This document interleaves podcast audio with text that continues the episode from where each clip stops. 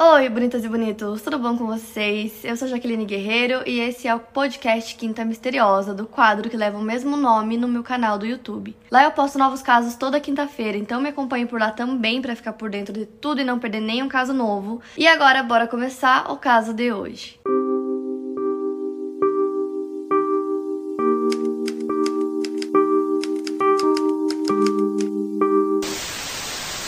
Conrad Henry Roy nasceu no dia 12 de setembro de 1995 em Mattapoisett, Massachusetts, nos Estados Unidos. O nome do seu pai é Conrad II, então para não confundir vocês, sempre que eu falar do pai dele, eu vou falar o pai do Conrad. Ele era um operador de barco de salvamento, então ele fazia viagens frequentes de duas semanas, então ele ficava nesse período fora de casa. Isso incluía uma viagem que ele fez um dia após o nascimento do Conrad. A mãe do Conrad, Lynn Roy, é enfermeira e ele tem uma irmã mais nova chamada Candy. O Conrad, desde muito novo, começou a trabalhar com o seu pai, avô e tio nesse negócio da família de salvamento marítimo que se chama Tucker Roy Marine Towing and Salvage. Então, na primavera de 2014, ele obteve sua licença de capitão no Instituto Marítimo.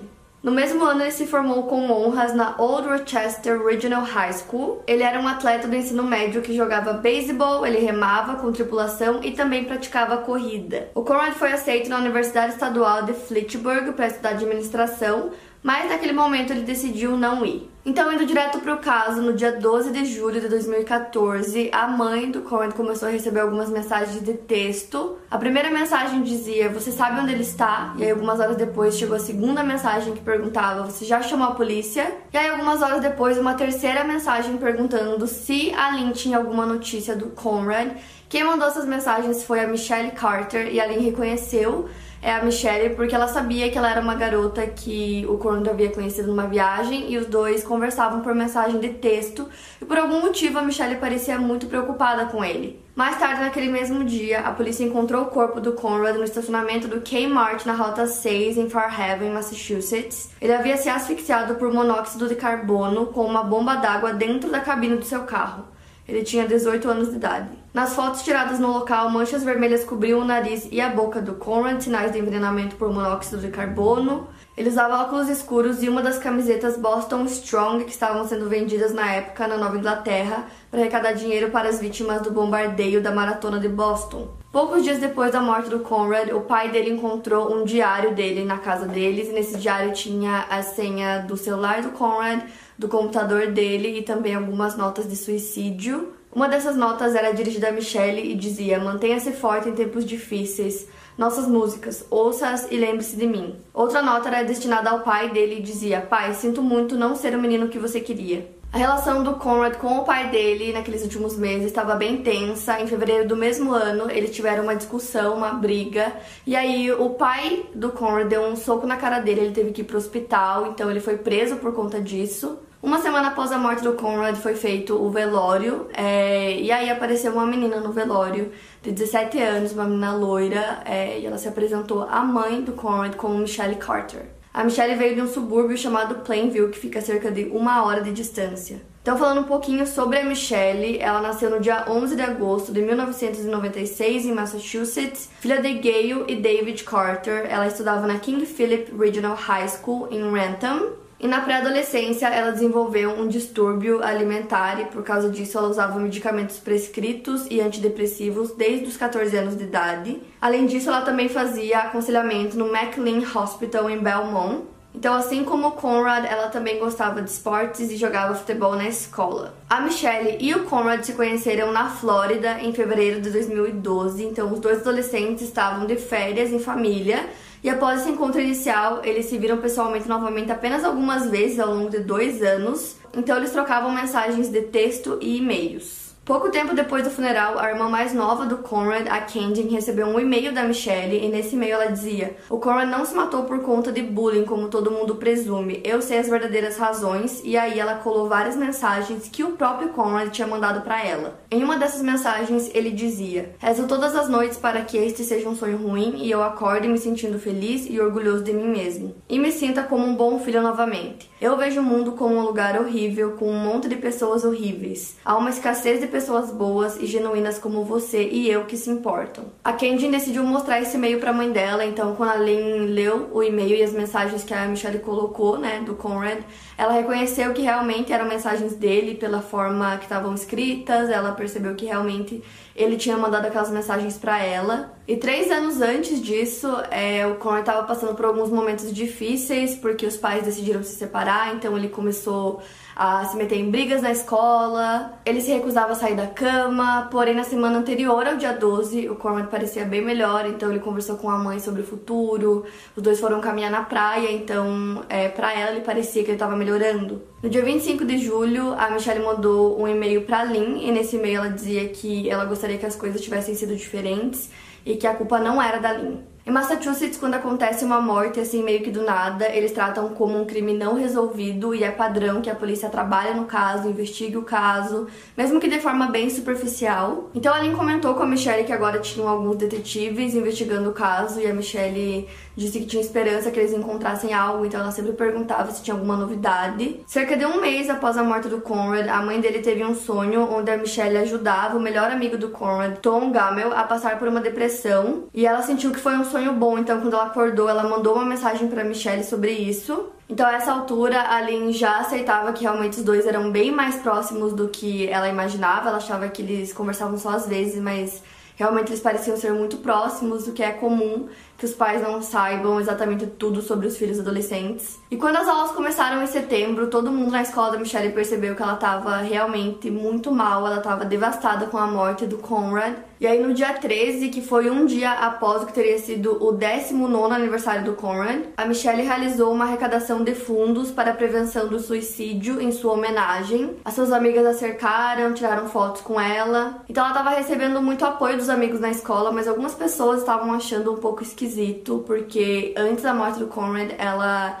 falava sobre ele como ele sendo apenas um amigo e depois que ele morreu ela falava que ele era o namorado dela. E alguns colegas da escola comentaram um pouco sobre a personalidade da Michelle, então eles diziam que se você fosse gentil com ela, ela agradeceria muito várias vezes pela gentileza, o que ficava até confuso. Se ela aborrecesse, ela ia pedir desculpa várias vezes e aí ela ia se desculpar por se desculpar tanto. Mas uma coisa que era fato é que ela tinha vários colegas na escola, mas ela não tinha nenhum amigo muito próximo dela, ela não pertencia a nenhum dos grupinhos dentro da escola. Fora da escola, a Michelle era bem reservada e teve uma época que ela emagreceu tanto que ela teve que sair do time de softball. As garotas populares do colégio trabalhavam em sorveteria e já tinham carteira de motorista, mas a Michelle tirou a carteira dela um pouco tarde, o que fazia com que ela parecesse ainda mais jovem do que a idade dela. E um colega dela comentou que achava que ela era muito ingênua e que a criação que os pais deram para ela foi de muita proteção, então ela era muito protegida por eles. Poucos meses depois da morte do Conrad, a Michelle estava esperando que o pai fosse buscar ela na escola, até que um homem se aproximou dela e se apresentou como detetive da polícia. Então ele explicou para ela que eles revisaram o telefone do Conrad e eles viram que eles conversaram no dia da morte dele. A voz da Michelle era bem baixa e educada e ela respondia todas as perguntas que o detetive fazia. E uma das perguntas que ele fez foi sobre essas ligações. Então a Michelle disse que ela conversou com o Conrad por telefone é, na noite anterior ao dia 12 e ela disse que ele não tinha ninguém para ajudar ele, então eles conversaram e que o telefone dele desligou do nada e que ela não sabia mais nada sobre isso. E aí o detetive explicou que ele tinha um mandado de busca para o telefone da Michelle, então ela perguntou se ele levaria o telefone dela, se depois ele entregaria de volta, se ela podia anotar o número do telefone dele, alguma coisa assim. Ele disse que não seria necessário. A foto na tela de bloqueio do celular dela era uma foto do Conrad. O pai da Michelle David chega e aí ele pega a Michelle, eles dirigem por cerca de 15 minutos até a casa deles em um bairro bem tranquilo em Plainville. Enquanto o detetive vai indo atrás e aí cerca de uma hora depois a Michelle dá a senha do celular e do computador dela pro detetive. Então os detetives recuperaram todas as mensagens de texto que eles mandaram um pro outro e ao todo deram 317 páginas com todas as mensagens que eles trocaram durante esses anos. A mãe do Conrad contou que eles se viram no máximo cinco vezes, o Conrad e a Michelle, E aí, nessas mensagens, dava pra ver, assim, desde o momento que eles se conheceram até o último dia de vida do Conrad, então tinha basicamente todo o relacionamento dos dois nessas mensagens. Tudo começou em fevereiro de 2012, na viagem que eu disse para vocês. A Michelle tinha 15 anos e ela foi para Nápoles, na Flórida, para visitar os avós. E o Conrad tinha 16 anos, ele também estava lá visitando a tia-avó dele. E a casa da Michelle estava e a que o Conrad estava ficavam apenas algumas casas de distância. Então eles se conheceram lá, foram de bicicleta até a praia e quando o Conrad voltou para casa, a Kendin disse à mãe dela, ele conheceu alguém. Porém, em Massachusetts, a Michelle e o Conrad não teriam se encontrado. Os pais da Michelle tinham bons empregos. O pai dela, David, é filho de um vice-presidente de banco e ele é gerente de vendas de um fornecedor de empilhadeiras. A mãe dela, Gail, fazia interiores para agentes imobiliários. E pelas conversas dos dois, eles viram que em outubro o Conrad tentou se matar engolindo uma garrafa de Tylenol.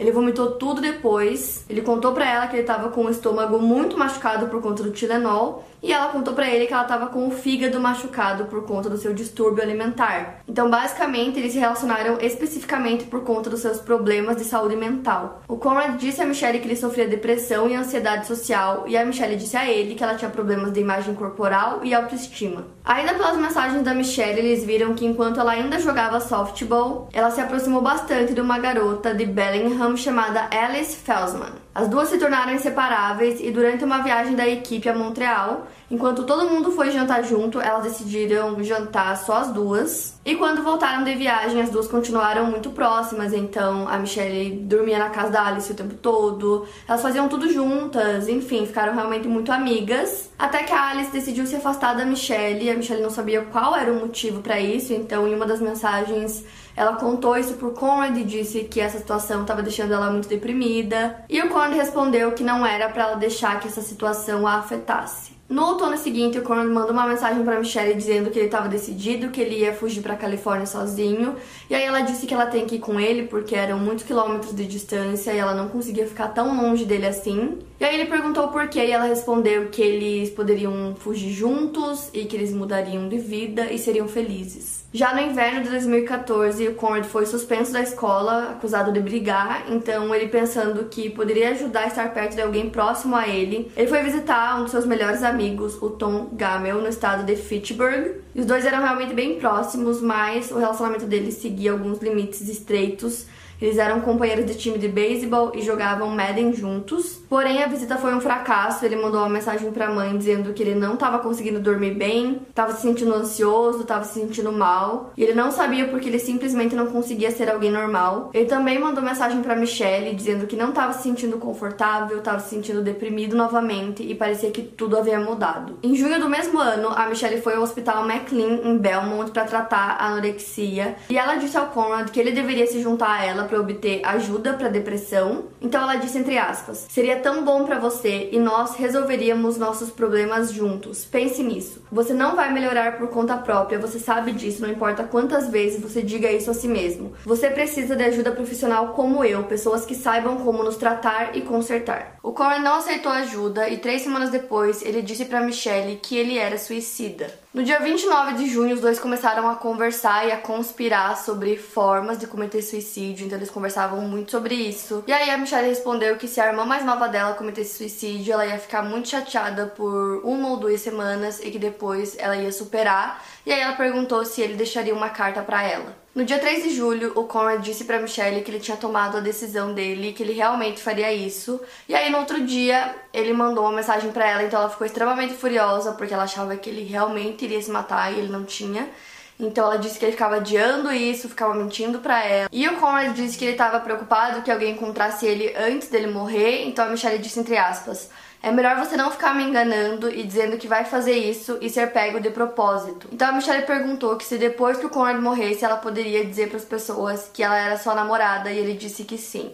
Então, na noite do dia 12 de julho, o Conrad dirigiu sua caminhonete para fora da garagem de sua casa com uma bomba d'água que ele coletou do galpão do seu avô, estacionou o carro atrás do Kmart e, enquanto estava anoitecendo, ele falou duas vezes com a Michelle ao telefone. No final da tarde do dia seguinte, o pai do Conrad ligou para Lynn, mãe dele, avisando que eles encontraram o carro do filho e que havia uma fita amarela em volta da caminhonete. Não existia nenhuma gravação de qualquer ligação entre a Michelle e o Conrad, mas o detetive localizou uma mensagem que foi enviada dois meses após a morte do Conrad, a Michelle enviou essa mensagem para sua amiga Samantha, o que parecia ser uma confissão. A Michelle disse entre aspas: Eu poderia tê-lo impedido. Eu estava no telefone com ele e ele saiu do carro porque estava funcionando e ele ficou com medo e eu disse para ele voltar. Eu poderia impedi-lo, mas não o fiz. Tudo que eu tinha a dizer era eu te amo. Em fevereiro de 2015, o estado de Massachusetts indiciou Michelle Carter por homicídio involuntário, uma acusação de homicídio que acarreta uma pena máxima de 20 anos. A família da Michelle contratou o advogado Joseph Cataldo. O julgamento começou no dia 5 de junho de 2015 no Tribunal Juvenil do Condado de Bristol, em Massachusetts. O tribunal preparou um questionário para os jurados que continha 13 páginas. A questão 43 perguntava: Você acredita que uma pessoa pode cometer um crime apenas por meio de palavras? Os jurados em potencial haviam se reunido quando Cataldo executou uma reviravolta surpreendente no caso. A Michelle havia renunciado a seu direito a um júri. A decisão colocou todo o poder do caso nas mãos do juiz Lawrence Muniz, um ex-professor de inglês do ensino médio. Então ele perguntou para Michelle: "Você está fazendo isso por sua própria vontade?" Ela olha para o seu advogado que acena que sim com a cabeça, então ela responde: "Sim, meritíssimo." Para condenar Michelle por homicídio culposo, a promotora assistente Kate Rayburn teve que convencer o juiz de que uma pessoa razoável saberia que suas ações poderiam causar ferimentos substanciais ou até morte. Então o Estado começou avaliando a tentativa de suicídio que o Conrad já havia feito em 2012 e a princípio isso pareceu ajudar no caso da Michelle, porque isso mostrava que ele já planejava cometer suicídio independente da Michelle. Porém, a promotora disse que naquela ocasião, em 2012, o Conrad fez uma ligação para um amigo que o convenceu a não cometer suicídio e dois anos depois ele também fez uma ligação para outro amigo que dessa vez foi a Michelle. Então, baseando-se em parte nas mensagens coletadas no telefone da Michelle, a promotora disse que ela era uma garota solitária e calculista que matou um garoto para chamar a atenção das suas outras colegas. A promotora disse que suas testemunhas, ex-colegas de classe da Michelle, não tinham tempo para ela. Sua implicação era que elas tinham mais responsabilidades do que a Michelle, que era uma garota muito privilegiada, porém impopular na escola, que vivia em fantasias. Nas mensagens de texto, a Michelle tratava Samantha Boardman como sua melhor amiga, porém, em depoimento, a Samantha disse que sua melhor amiga era Lexi Eblam, que concordou. A Samantha e a Lexi dormiram na casa da Michelle na semana do suicídio, então eles perguntaram se havia alguma lembrança em particular que se destacou naquela noite e elas disseram que não. Então a promotora começou a relatar os acontecimentos do dia 10 de julho. Às 3 horas da tarde, a Michelle mandou uma mensagem para Samantha dizendo que o Corn estava desaparecido e que ninguém sabia aonde ele estava. Menos de 3 horas depois, ela manda uma mensagem para Lexi dizendo: "O Corn está desaparecido, eles não conseguem encontrá-lo em lugar nenhum". Por volta das 11 da noite seguinte, a Lexi pergunta para Michelle se o Conrad havia sido encontrado. Três minutos depois, a Michelle manda uma mensagem para o Conrad dizendo: Me avise quando você vai fazer isso. Dois minutos depois, ela respondeu a Lexi: Não, ainda não. Estou perdendo todas as esperanças de que ele ainda esteja vivo. Ou seja, para vocês entenderem essa parte, é, pelas mensagens. No dia 10, o Conrad ainda estava falando sobre cometer suicídio, ele estava pensando sobre isso, ele só foi fazer isso mesmo no dia 12. Então no dia 10, ele estava conversando ainda com a Michelle e ela disse para Samantha e para Lexi que ele havia desaparecido e que ninguém sabia onde ele estava.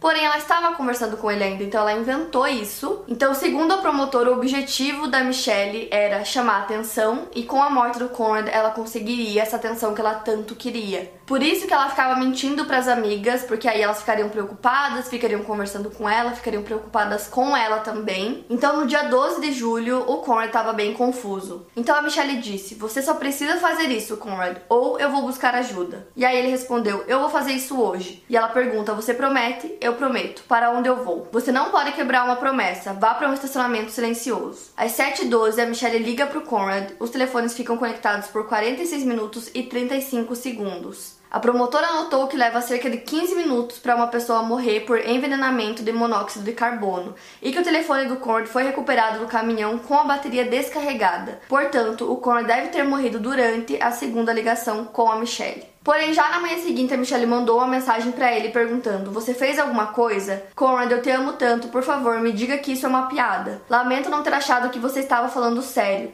Preciso de você, por favor, responda. Vou buscar ajuda e você vai ficar melhor, nós vamos passar por isso. Enquanto ela estava mandando essas mensagens, já faziam 12 horas que o Conrad estava morto. E segundo a promotora, todas essas mensagens que ela mandou parecendo super preocupada, é, como se ela não achasse que ele estava falando sério, foram mensagens que ela enviou simplesmente para encobrir tudo. Só que aí, dois dias depois, a Michelle manda uma mensagem para Samantha com uma nova versão da história. Ela diz entre aspas: Eu estava falando com ele enquanto ele se matava ouvi o chorar de dor. Eu deveria saber que eu deveria ter feito alguma coisa. E aí a Samantha respondeu: Não é sua culpa. No julgamento, a produtora fez uma declaração final que levou várias pessoas que estavam presentes às lágrimas. Ela disse: Ele continuou a pesquisar sobre suicídio? Sim.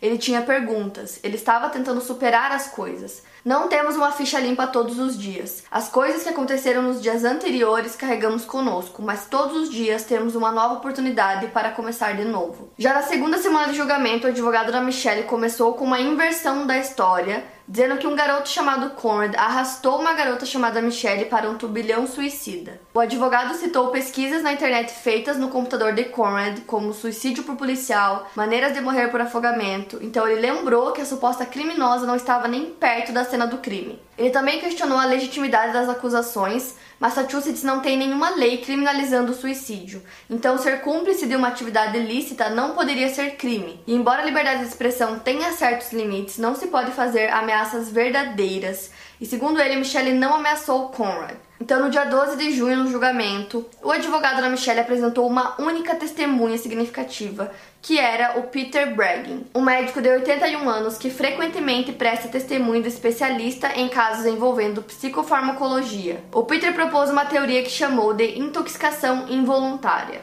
Ele disse entre aspas: Michelle Carter foi a pessoa mais amada que alguém já conheceu. Ela sempre quis ajudar as pessoas. Quando ela estava ajudando, ela estava sendo Michelle em um nível muito intenso. Em abril de 2014, um médico prescreveu 5mg de antidepressivo para ela. A droga, segundo Bragging, contorceu sua natureza de ajuda até que ela se convenceu de que estimular o suicídio do Conrad era em si uma forma de ajuda. O pai da Michelle disse, entre aspas, estou convencido de que a medicação que ela estava tomando afetou seu estado mental, o que tornou difícil para ela distinguir o que era certo e o que era errado. As mensagens de texto da Michelle constituíram grande parte das evidências contra ela. Ela se declarou inocente, mas a promotoria alegou que ela ainda deveria ser responsabilizada por homicídio culposo. Eles disseram que os textos constantes constituíam conduta irresponsável ou imprudente, resultando em uma morte ilegal. No dia 16 de junho de 2017 foi o dia do veredito. Não havia nenhum lugar vazio na sala do tribunal. O juiz disse entre aspas: se Conrad teria tirado a vida em outro momento, não controla ou mesmo informa a decisão desse tribunal. Sabendo que Conrad estava no carro, Michelle não tomou nenhuma atitude. Ela não ligou para a polícia ou para a família do Sr. Roy.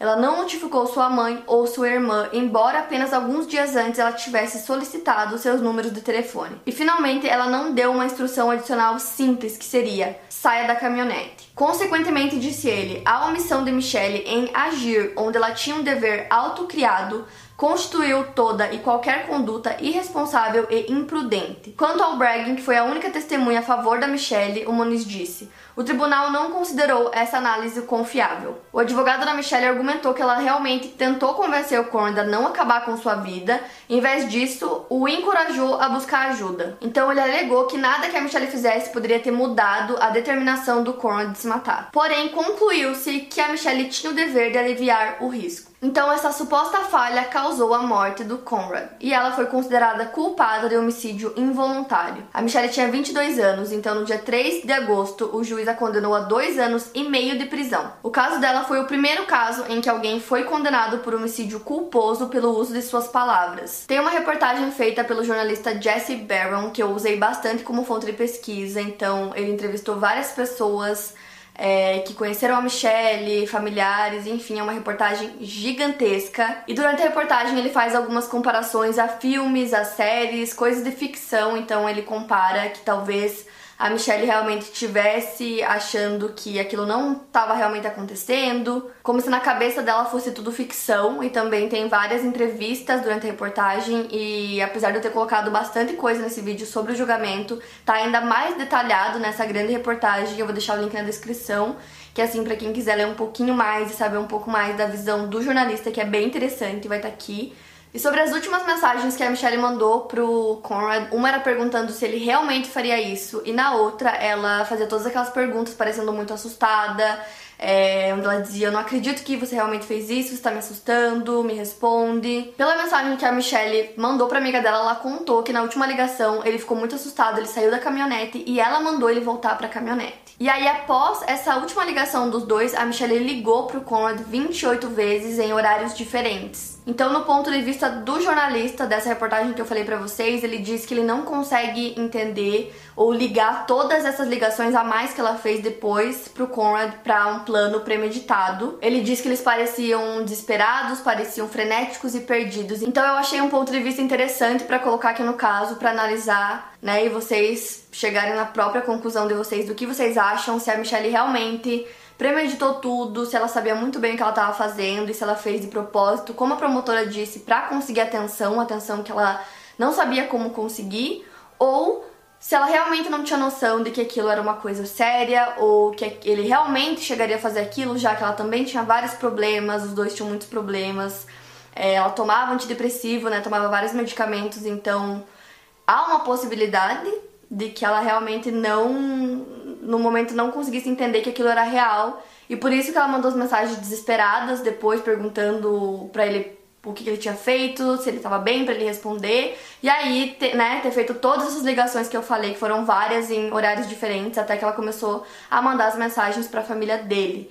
Então eu decidi colocar esse ponto de vista aqui para vocês pensarem. Discutam aqui nos comentários o que vocês acham. Se vocês acham que ela foi realmente culpada pela morte dele ou não. A Michelle inicialmente cumpriu sua pena no estabelecimento para adultos da County House of Correction em Bristol. Ela cumpriu 11 meses dos 15 da sua sentença e ela permanecerá em liberdade condicional por 5 anos depois de ser solta. Ela já foi solta em janeiro desse ano e as condições da liberdade condicional da Michelle indicam que ela não pode lucrar com publicidade em cima do seu caso de forma alguma nos próximos dois anos.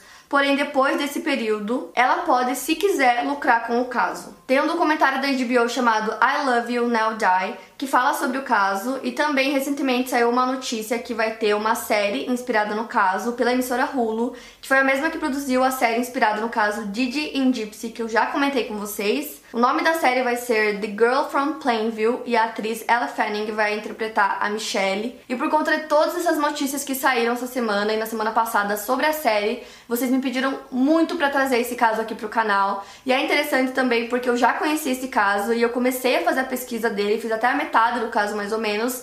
E aí eu me interessei por outro caso, decidi fazer esse outro caso antes e acabei deixando esse caso de lado. Então eu retomei minha pesquisa da metade para trazer para vocês.